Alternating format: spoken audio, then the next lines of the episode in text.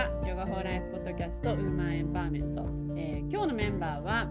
シンガポール在住のサーシャさんと、えー、東京在住のあゆみちゃんです。よろしくお願いしま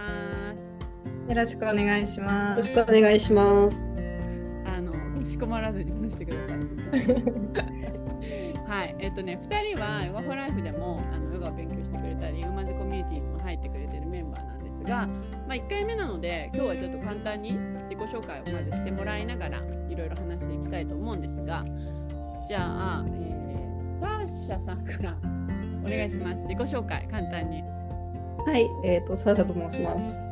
えー、現在、えー、シンガポールに住んでおりまして、えー、マーケティング関連の会社で働いております。はい、ヨガフォーライフには2020年頃に参加しまして、まあ、ヨガを通じて結構人生とか考え方とか変わったなっていうところで、うん、はい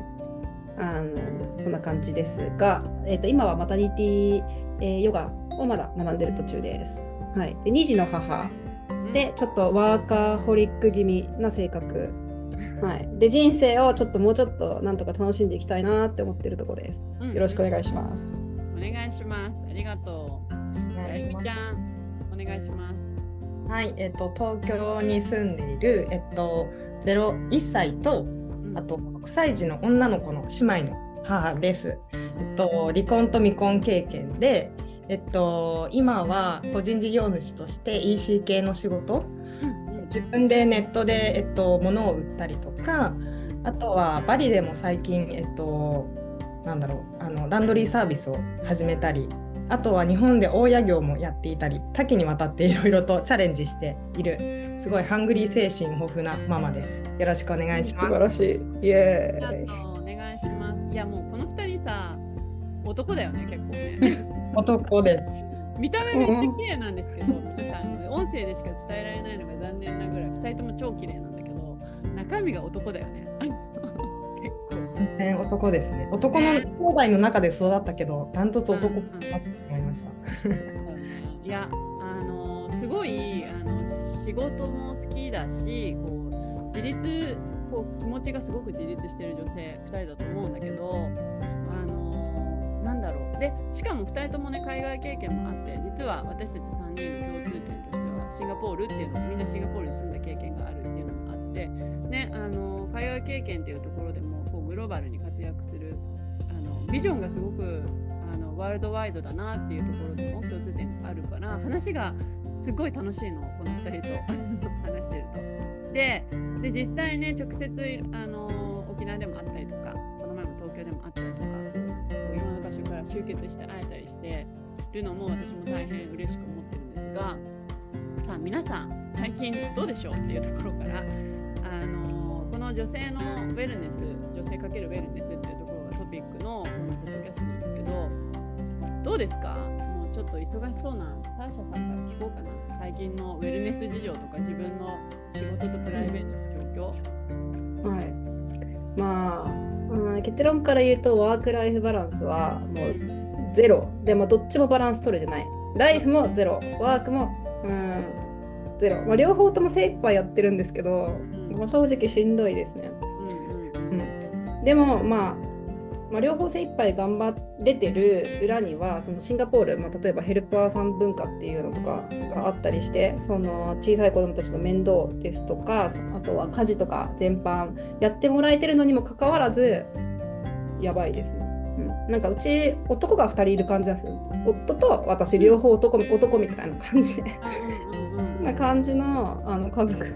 構成みたいな感じになってます。けど、うん、子供2人抱えて、うん、うん、もういっぱいいっぱい。まとめるとなんか常にいっぱいいっぱいっていうところで最近ヨガする時間も少なくなってきちゃってるから、まあ、どうやってあのマインドセットを変えていこうかなっていうのが2024年の課題です。そうだよね。なんかさあの男が2人いるっていうかむしろ男の方にねあのサーシャさん自体が結構男性的な働き方っていうかさすごいそうですね、うん、両方とも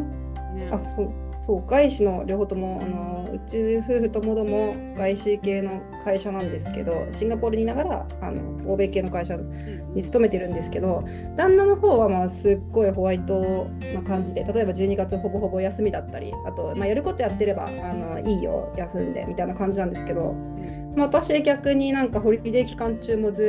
ーっと働いてたんで逆にうちは夫がひあのワンオペ育児みたいなことやってました。私がずっとなんか昭和のおじさんみたいな働き方をして夫がワンオペ育児みたいな感じでした。うんうんそうだよね。めちゃくちゃ忙しそうだったもんね年末もね会った時。いやだからさすっごい働きすぎるよね。すごい集中してやるじゃん。やるってなった時に。はい。だからあのプライベートがなくなっちゃうタイプだうん、そうなんですね。ゴールが見えてると、うんあのそれを達成しないでいるのもストレスになるし、うんえー、だから一番いいのはさす、うん、あのそうですね。達成できるゴールがちょこちょこちっちゃいゴールがあると、まあ、達成感を得つつちゃんとライフワークあのバランスを保ちつつ仕事できると思うんですけどあの一気にドーンとタスクをしてくるともう精一杯頑張っちゃう。うんストップできないで頑張ってしまうっていうところはありますね。そうだよね。だからさ体とかにも来てなかった？その忙しい時。期来てました。し日本出張が12月の中頃あったんですけどその2日前にあの立てなくなってあのぎっくり腰かなと思ったんですけどあのまあ急にま四つん這いの状況からもう、うん。あの立ち上がれなくなって背中がピキーンときて、うん。えーで結局、まあ、肉離れ背中の肉離れってことだったんですけど、うん。まあ、た同じ姿勢だったりとか立ち仕事ずっとやってるとあのまあ、そういったことになるらしいんですけど、まあ、ヨガもちょっと最近サボり気味だったしプラス体にいいかなと思ってスタンディングデスクで一日中なんか12時間ぐらいずっと働いてたんで、まあ、立ち仕事だったんですね。パパソコン見ながら立ち仕事みたいな、うん。うん。それでな感じだったはい、もう後ろ背面がもうピキピキになっていいけないかな日本と思いながらも、まあ、這いつくばっていきました、え全然その時さストレッチとかヨガとかもしなかったの？うん、最後のまあそれが起こる1週間はやってないですね。1, 週間半とか1週間はもう、うん、いつもミニマム20分はやってたけど、うん、それもできなくなってる感じでした、うん。それはバキバキになるよね。あとさ背中って結構自律神経通ってるからさそこら辺が固まっちゃってさストレスかかってくるとさそこに痛みが生じてとか滞ってくるっていうのもあったと思うんだけど。まあもうだからその体が悲鳴を上げるまでやっちゃうタイプだよねはい、ちなみにその自律神経のところで言うとあのなんか息子のお迎えなんか普段は旦那がやってるんですけど、まあ、そのなんかミーティングかなんかで私が代わりに行かなきゃいけない日があってうん。あの7時ギリギリにあの迎え行ったんですけど、まあ、なぜかちょっと、まあ、時間なかったんでタクシー使ってて、まあタクシー降りる頃にはなぜか号泣してたんですよね。うんうん。で、それは多分もう自分の中では、まあ、自律神経が乱れてて、うん。あのその自分の意思と関係なく、まあ、急に涙が出てきていて、まあ、その時は、まああのまあ、めぐみ先生は忙しいだろうし、まあ、ちょっと7時8時ぐらいのタイミングだったんで、まあ、あゆみもそうなんですけど あのあゆみさんに電話しました。今ちょっともう涙が止まんなくて保育園の前なんだけどっていうところ。うんそっか。ちょっとタイムリーに電話来たんだあゆみちゃんにそうあのなんかあの話したいことあるのかなとかうんうん思ってたんですけどでも鳴き声がまず聞こえて、うんうんうんえうんどうしたの？って。うん。あったのかなってすごい心配したら今保育園向かってて先生から電話がかかってきてなかなかお迎え来ないからって、まあ、向かってるんだけど涙が止まらなくてうんうんうんってことを言われて「えなんでた涙が止まらないの?」って聞いたらもう仕事がやっぱいっぱいいっぱいでもうキャパオーバーでもう涙がねもう急にやっぱ溢れてきてしまったう。ん。それはやばいなと思って。でもそれって私も結構感じるんですよ。うん。なんてふとした時に疲れがどっとくるというかいつも緊張感があってあのシングルマザーだしこう経済的にも体力的にも母としてもいろんな面で全部背負わないといけないっていう気持ちがあるので、絶責任感もあるとか負けたくないっていう気持ち何に対してっていうのは多分2人親の方たちと同じかそれ以上の幸せを子供に与えたいなっていうのがすごい私の中であるのでなんか常にやっぱり何かを背負っててでやっぱりなんていうの私の場合はまあ涙というより結構夜中眠れないっていうことが多くて。それはあの多分私とは違う形で出てたんだろうな。それが涙だっただったんだろうなとは思ったんですけどなんかみんなそれぞれ本当にキャパオーバーの時ってある程度なんか症状がこう出てきて何かのサインちょっと全部手放すってことも一つの勇気としてなんか必要なんじゃないかなとはその時伝えたんですけど本当に頑張ってるから本当に頑張りすぎなぐらいね子育ても仕事もバリバリ朝から夜中まで結構やってたり、うん。うんこれは心配だなと。そうなんですよ、メリハリがやっぱ大切だなとは、そうなんですよ。なんか寝れなくてその頃寝れなくて私も。なんでかっていうと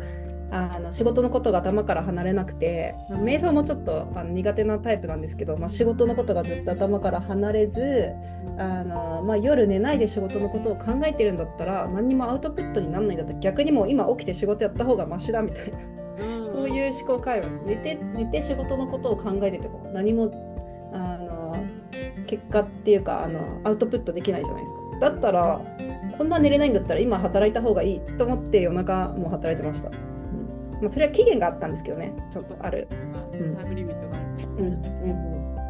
でもさ、やっぱりさ、この体の健康がさ、その寝ないってことによってさ、侵されてくるじゃない？やっぱり。そうするとさ、よりさ、自律神経のバランスも崩れるしさ、体もしんどくなってきて、やっぱ体の調子がさ、こう悪くなるとさ、メンタルにも来るじゃん。でストレスとプラス体が疲れが溜まってる、休めない、休息がどっとくるから多分それが一気に来たんだろうね。そのいろんなプレッシャーだったり忙しさだったりその体自体のストレスがもう極限に達したからもう自律神経のバランス崩れちゃってこうもう自分が泣きたいわけじゃないけど涙が出ちゃうっていうことは本当にそれだからさ体が助けてっていう反応として出てたんだもんねそれはね。うん、うんね。だからそこまで来ちゃうまでやっちゃうタイプだからね。うん、うん、そうですこのコントロールがね。そうなんですよ。まだ勉強中です。うん、でなんかさやろうやってる？そのヨガはこう朝やるようにしてるって言ったけど最近なんかその出来事を以降変えるようにしたりとか自分でこうやってるようなことってある？今はあ、まあ、ちょっとよめぐみ先生に教えてもらったその、まあ、限りある時間をどうやって過ごすかみたいなあの内容の本を読んでまず自分のやっぱマインドセットをチェンジすることが一番大事だな、と頑張りすぎちゃうこの脳の思考をあの考えない限りどこに行ってもあの多分言われていることをもうマックスかそれ以上であのもう、まあ、120%で返しがちな性格なんで、うん、でそうですね。なのでちょっとそもそものままず自分の思考を変える必要があるなと思って今年の目標としてはそういかにどうやってあの人生を楽しめる思考に今この瞬間にあのをエンジョイするかっていうところに、あの持っていくように頑張っていこうって思ってます。うん、いやそこすごい重要だよね。あの本で、うん。すごいいいと思う。ミサさん、あ、そうそうそう、スターシャさんの、なんていうの、あの、ような、止まれない人とか、うんうん、多分、すごい生産性をさ、追うじゃない、うん、生産性がないものを無駄に感じちゃったタイプだったね。私もすごいわかるのね、それは。意味ないこととか、無駄だなって思うことは、なるべく省いて、効率よく、コスパよく、なるべくこう、早くいろんなものを達成させたいみたいな人って、無駄な時間を嫌うし、無駄なものなるべくしないようにするんだけどでも人生の中って無駄な時間こそ結構意外と大事な時間だったりそこに楽しめる何かがあったりするからなんかそういう人は無駄な時間をあえて作るようにするっていうかそこを楽しむことが意外と自分の人生を豊かにしていくポイントなのかなって、うん、思います。本当その通り最初のまだ15ページ目ぐらいなんですけどあの英語の勉強がてら英語で読んでるんですけどあのあれなんですよね。何だったかな。すごい響いたところがうん。そう効率性を効率性を求めて追求して例えばあのも物事を終わらせることができたとする。そうするとさらにタスクが降ってくるかよりスピードアップさせられる。なんかもう人生はあのコンベヤベルトの上を流されてるようなもんであの終わったらもう次が来るしなんかいつもこの瞬間じゃなくて次の、えータスクが終わった時のことを考えてたりとか将来のことを考えちゃってる。みたいな。そうそう勉強になりました。ね、なくしただけどんどん入ってきちゃう。ね。うんうんうんそうなんですよね。だからとやっぱり今ねおっしゃってたみたいにこの無駄なことも楽しめる。なんかそもそも無駄じゃなくてあのそれが人生のはずなのになんか違う方向向いてるなっていうところ。そうそう、目的がね、ずれちゃうとね、何のためにやってんだろうってなるからね。そうそう、楽しむこと、まあ、人生の目的が仕事になっちゃうと、何のために仕事してるか分からなくなっちゃうしかもお二人みたいに自分であの、ね、事業やってる場合はいいですけど人生が目的プラス誰かの、あのしかも自分と例えばまあ相性がそんなに良くない会社だった場合そもそもそれ全部無駄っていうか、はい、あのだ誰かの利益のために。はい。そうそう。自分に還元されなくなっちゃうからね。うんね。うんうん。そう。だからそこに関してはやっぱり手を抜くところと自分の人生っていうところを中心に考えていくことが大事だよねマインドとね。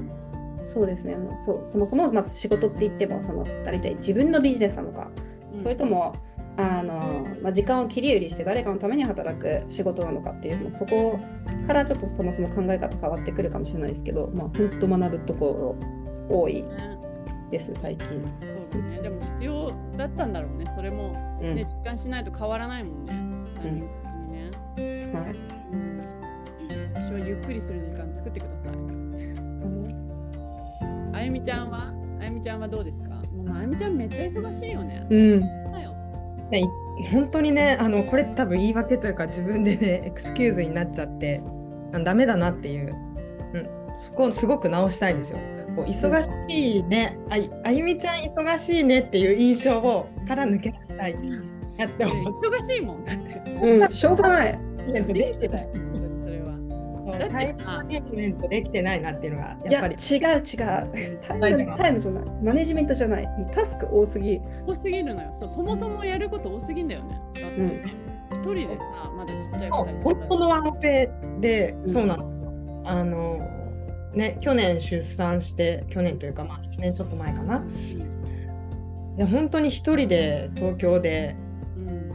育ててる。で親も名古屋なので、うん。うん。全くこう本当にワンオペで。家の中を録画してたらその一日の凄さというか、うん。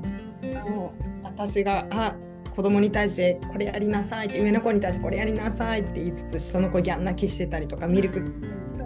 上の子がなんかまた泣き始めたりとか。やっぱりその上の子は今までなんていうの？ママと私2人でうん。過ごしてきたのにであの妹のこともすごい可愛がってるんですけど赤ちゃん帰りかな？あのそうですね。お姉ちゃんって言われるのが嫌だとか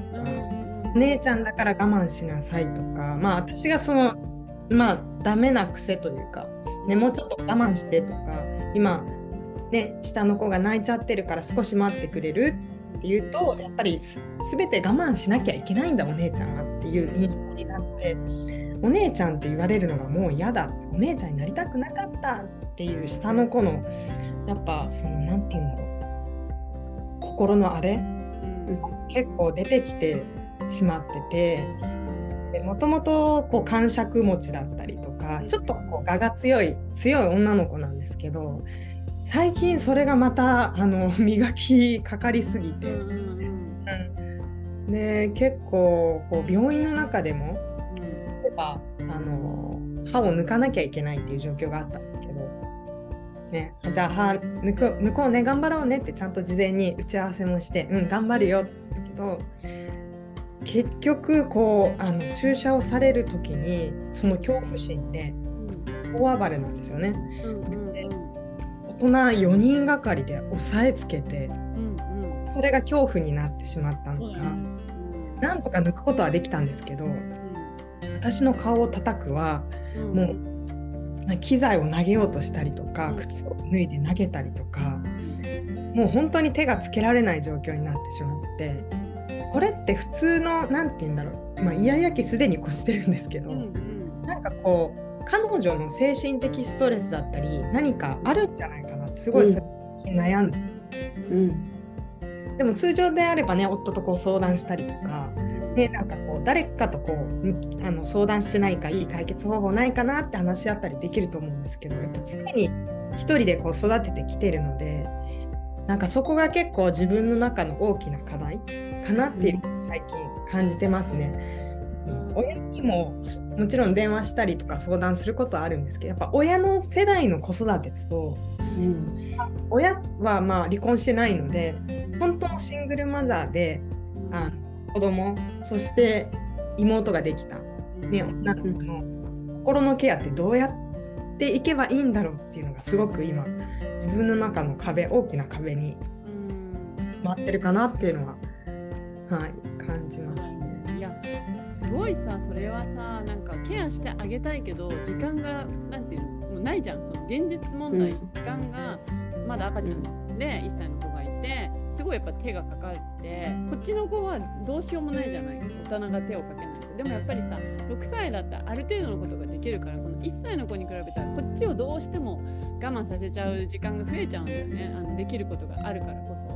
そうするとさやっぱりお姉ちゃんはお姉ちゃんでさもっと見てほしいと思うしさなんでいつも妹ばっかりとかさ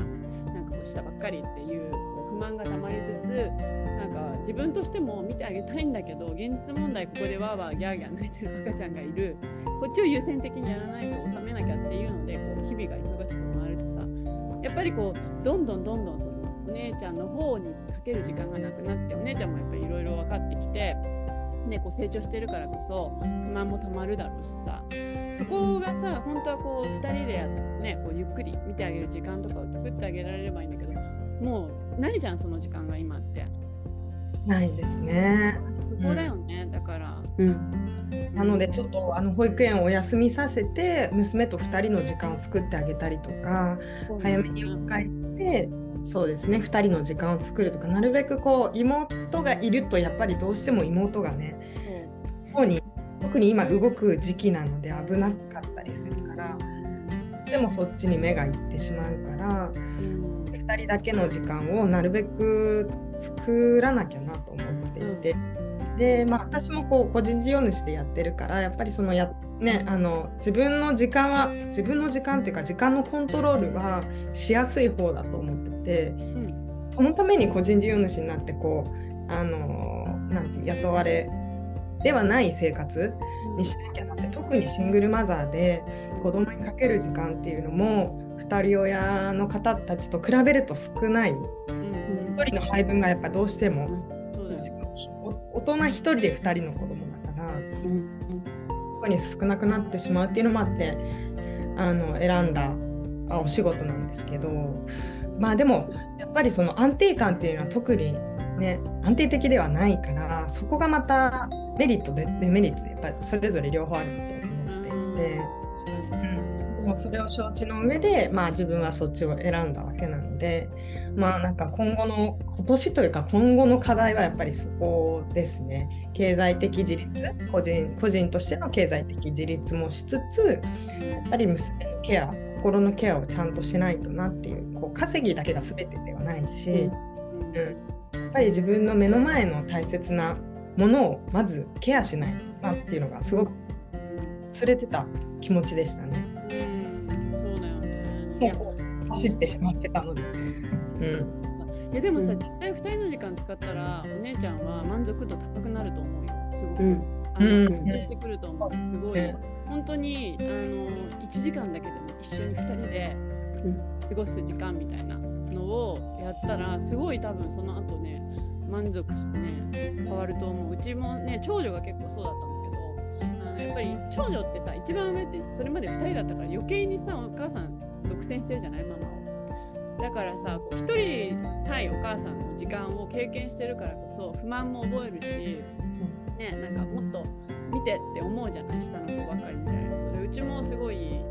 言われて荒れて結構なった時に2人の時間をじゃあママタイム作ろうねっつってやったの。それをやるとやっぱりそこから超いい子になるっていうかその安定してね、あすごくあの穏やかに気持ちがね安定してきてなんかこう変な感触とかも抑えられてきたりとかするんだけどでもいまだにやっぱりうちも3人いるからうちもさこう平日ずっとパパいないからワンオペで3人やると本当にあの一番上を待たせちゃうんだよね。どうしてもさ下の方が手かかるじゃない。そうするとさ上がやっぱり待たされてああみたいな。上もああまた聞いてないとか。なんか3人同時に絞られたりするわけようちは。で僕一番下の子手かかるから一番下の子のことをやったりしてると、お姉ちゃん話してる途中に分断されちゃうからさ全部だからああ聞いてないとか。ほらいつも聞いてない。いつも私だけとか。なるから2人の時間作ってよってすごい言われてでそれをたまにやってあげるとめちゃめちゃ満足して兄弟喧嘩が減ったり優しくなったり感触が減ったりするからそうだよねって自分もさやっぱり相手にされなかったら嫌じゃん大人でも。ね、じゃあパートナーとかに話しかけてもちゃんと上の空で聞いてないとか自分をちゃんと見てなかったら、ね、私を大事にされてないって思うからそれはやっぱり子供も同じだからさなんかその時間を作るのはすごくね作ってあげないとダメだなって私もすごく思ってうん、本当そうです。なんか本当によく言われるけど産んだら終わりじゃなくてやっぱ産んだ後のお姉ちゃんになっても、うん。うん、やっぱりそのこんその子とこう向き合う時間っていうのはねなんですね。ね。難しいよね。はい。どうぞ。はい、あの私なんか結構自分が子供の時に思ってたこととか覚えてるタイプで、うん。あのでまあなんか親に対して思ってたこととか、まあ、あの自分は一人っ子だったんですけど途中まで、まあ、いとこが生まれた時にそのみんなのアテンションが他の人に行ったこととか結構あのまだ鮮明に覚えてて。なのでだから2人目できた時に1人目っていうのはまあ今比較対象が昔の自分と今の自分、まあ、親子関係できるけどお兄ちゃん。うちの場合はあのお兄ちゃんと妹なんですけど。妹って生まれてきた時あのがもうそこからスタートなんで、ま、できる限り私はお兄ちゃんにあの全勢力っていうかあのお兄ちゃんのケアをもうあの一番最初に優先してであの妹の方をそのシッターさんっていうか、はい、でそっちにあのしてたのでなんかまあ今話聞いててもしその今時間がない中で時間を作るとすればその、まあ、保育園姉ちゃんの方を早くお迎えに行くのも一つだけどそれでまた仕事ができなくなってしまうのであれば同じお家にいる時間の中でその下の子だけをあのベビーシッターさんとのあのあの年間何時間使えるとかあるって噂とかは聞いてますけど、そういうのをその下の子だけに使ってで自分がお姉ちゃんと一緒とかどうですか？うん。あのまさしくそれ使っててあのあのなんて言うんだろう。去年前半全くその制度あの東京都独自の制度なんですけどあのまあ対象の区うん。住んでる方は年間、えっと、6歳以下の子供であれば年間144時間区からベビーシッターさんの、えっと、料金時給が補助されるっていう制度があって144時間って結構な時間で、はいでえっと、基本的にオプション以外あオプションは自分で払わなきゃ、まあ、交通費とかは自分で払わなくてはいけないんですけどほとんどそ、えっと、その補助で網羅されあのなんて言うんだろうあの費用噂でうん、ということであの知らない方も結構多いんですけどあのこういうふうに私みたいにこうはあのシングルマザーだったりとかお仕事が忙しいあのご夫婦だったりそれこそあご夫婦でちょっとデート行きたいとかお食事行きたいっていう方たちは使ってると思っててで私もそれをまさしく使っているんですけどなんと下の子がやっぱ人見知りをし始めてしまったので。もうちょっと前から使ってたならよかったんだけど、えっと、1歳を超えてしまったのでもうギャン泣きなんですよ。新しい人がこう家に入ってきた時点でも泣く。うん、同じ空間にいてもママってこうハイハイしてくる人がもう心苦しすぎて。うんそっか。もう逆に辛い。なるほど。だからもう。ダメだよね。ママが見えたら絶対シッターさんよりママ来ちゃうよねそれはね、うん。なんか家に家からいない方がいいね。どうしてもね普段だけど、あもういないんだって多分なん30分でも泣けばもうなんか諦めるみたいなかなそうそうそう。私もそれ言ってたよ、2, 歳2人目生まれた時ああそうなんだ1歳超えるとダメなんだって。泣くから、うん私がいたいて知ったさんに見てもらおうと思っても、もう何もさ、ダメなわけ。こっちに来ちゃうから。だからもう来たら泣いても私が出るっていう、もう来てる間は出るっていうことをして、使ってた、その時は。うんそうしないと、いたら結局こっちに来るから、知ったさんの意味なくなっちゃうんだよね。うんうん、そうそう、だからその時期は難しいね。あゆみちゃんが寝なきゃダメだ。前から使,、ね、使っあのー利用してで、えっと、うん。シさんの顔を見慣れてくれててそのままエス,、ね、エスカレーション、うんこのようにこう上がってくれればよかったもののうんうん。始めたのがちょっと遅かったからちょっとねひりが始まって心苦しいけどうん。でも本当に自分の時間が欲しい時とかあの上のことの時間確保したい時は、そこは心を鬼にして家を出る、うん。うんうんうん一緒にいると同じ空間にいるとどうしても泣いちゃうから。うんはなんかいなるほどそっか。今聞いてて思い出したのはそっか。全然そこがあのバックグラウンドが違って私の場合はもう産んだ後からすぐにその外外からあのえっ、と三直ナニーさんっていうあのが来てもう赤ちゃんのお世話とかいろいろしてくれるっていうサービスがそのシンガポールでは結構行き渡ってるのでもうあの産んだ後はまあゆっくりするっていう感じなんですけどでもそれにはまた裏があってあの2ヶ月しかマタニティリーブなかったですね。あのはい。会社なので、そう、でもまあ、一般的にシンガポール人は3ヶ月かな、3ヶ月か4ヶ月。はい、で外国人はそう外国人はもっとさらにあの少ないから、まあ、その体のケアのためにもそういうあのヘルパーさん文化だったりとか三直何さん文化っていうのはなんか、まあ、いいとこまあ、いいところは悪いところそれぞれありますけどそうあの自分が早く復帰しなきゃいけないからこそ外部の手をた頼るっていう文化が浸透してます。まあ、その代わり早く復帰しなきゃいけない日本みたいにその1年とかマタニティリーブはないんですけど、うん。まあ、あゆみの場合はねあの、私の場合マタニティリーブも行くまあ産休行くってなかったのでうんうん。そうなんですよ。出産する、まあ、あの前日ぐらいまでパソコンを広げて病院で仕事したりとか、私帝王あの逆子で帝王切開になったのであの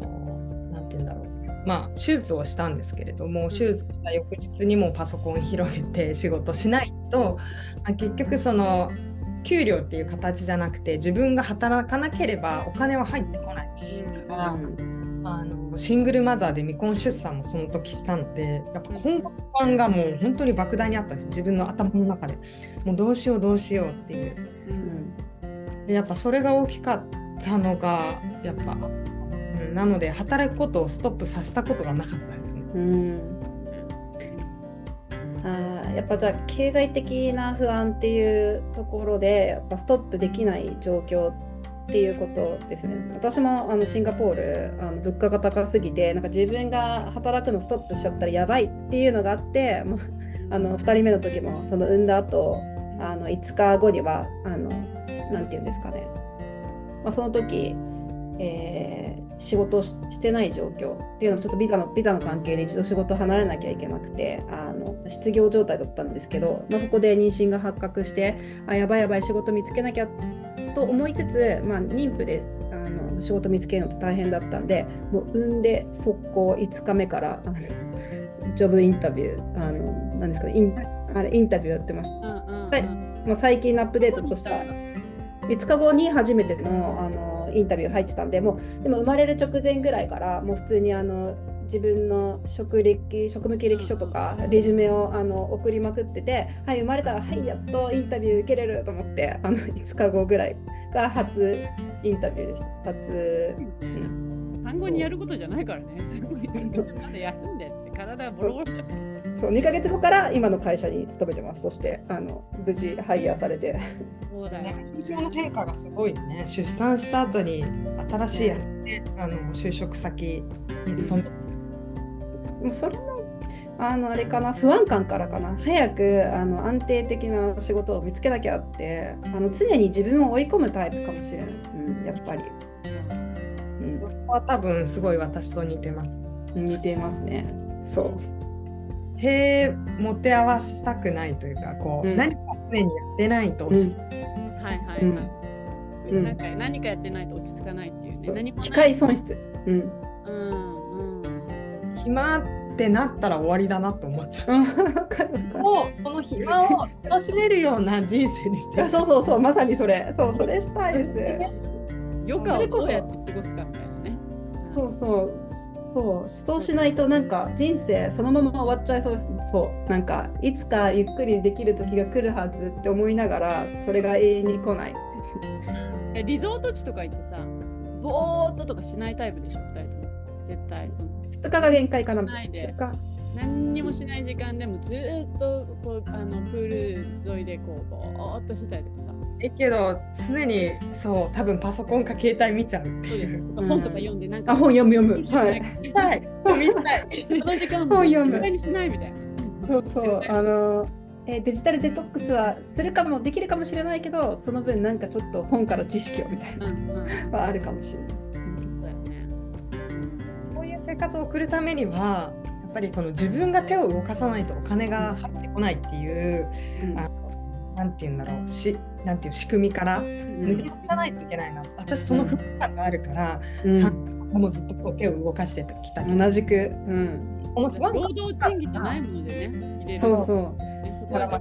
収入じゃないけど自分がこう何も手を動かさなくてもある程度の一定のお金が流れてこればそれこそ子供を連れて海外に留学したりとかもできるし、現地で何かあの職がななかったとして、うん、そのキャッシュフローが、ま、回っていれば日々の生活叶えるし、うん、そこ多分そこの一線を越えれたらまた違うなんて言うんだろうな、うん、世界が見えてくるだろう。そう待ってるかなまあ、そこはね課題だけど。いやだからお金の知識とさ経済のあれを知りつつ、お金の使い方とかさそのただ働くシステムその、うん、もう働いた分対価として時間かけるねお金の働き方って一生働かなきゃダメなんですよ。うん、まるでネズミ。を知るそして学ばないと分かんないじゃんこれって。うん、で実践していくっていうことがやっぱり、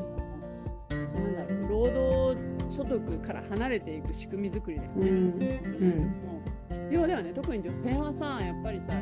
やなんかそのそれができない状況に追いやられたりとかさやることが多すぎてさそこまで時間回らなかったりするじゃん。でもなんか女性の自立とか女性が自信を持つためにはやっぱり経済的な自立があったらもっとできるじゃん自由に。なんかそのためにはそこのマネーリテラシーみたいなところとかも高めていく必要もあるしね、うん、知るして実践することはすごい重要だよね。はい本当に最近もう何回もちょっと周りに言ってたんですけど私もハムスターみたいな本当くるくる回り続けてるハムスターみたいな感じで、うん、ハムスターと最後ってなんかどっかに飛んでくんですよね。あれ飛んでくのあれ。私多分今飛んでる飛んでるフェーズで今多分飛んでっちゃったとか今。くるくる回りすぎてもう本当今飛んでっちゃってもうそんな動画見たことあるんですけど本当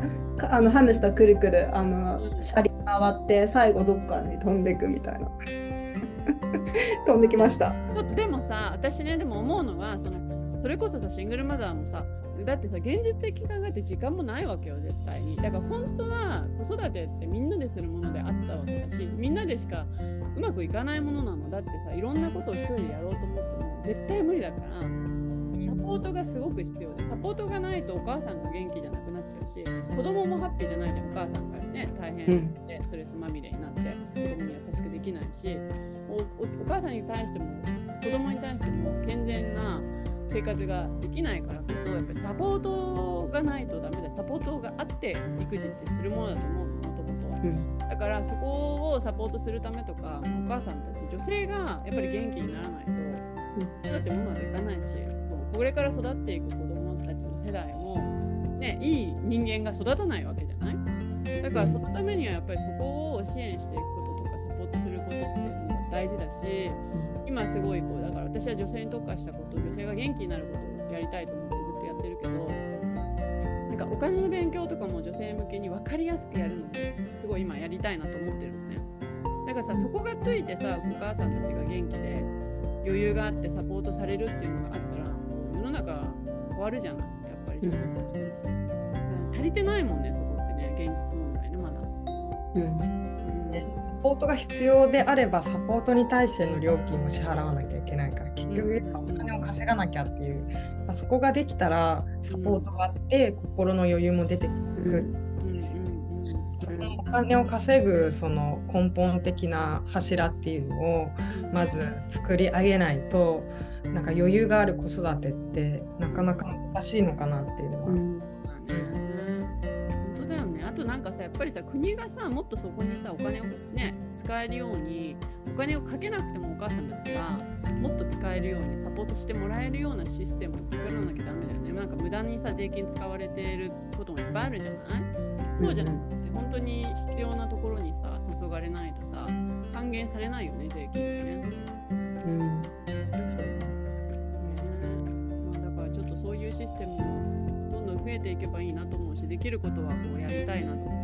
るしこのメンバーでもねなんかできたらなとも話してるしね。うんに女性本当に大変だなってママになって改めてひしひし。なんで女の人ばっかりこんなにいっぱい負担が多いのって感じだよね。うん。出産前まではえ女でよかったってすごい。まあ今でも女でよかったとは思うんですけど、うんもう楽しくて楽しくて人生が。うん楽しそうだったの。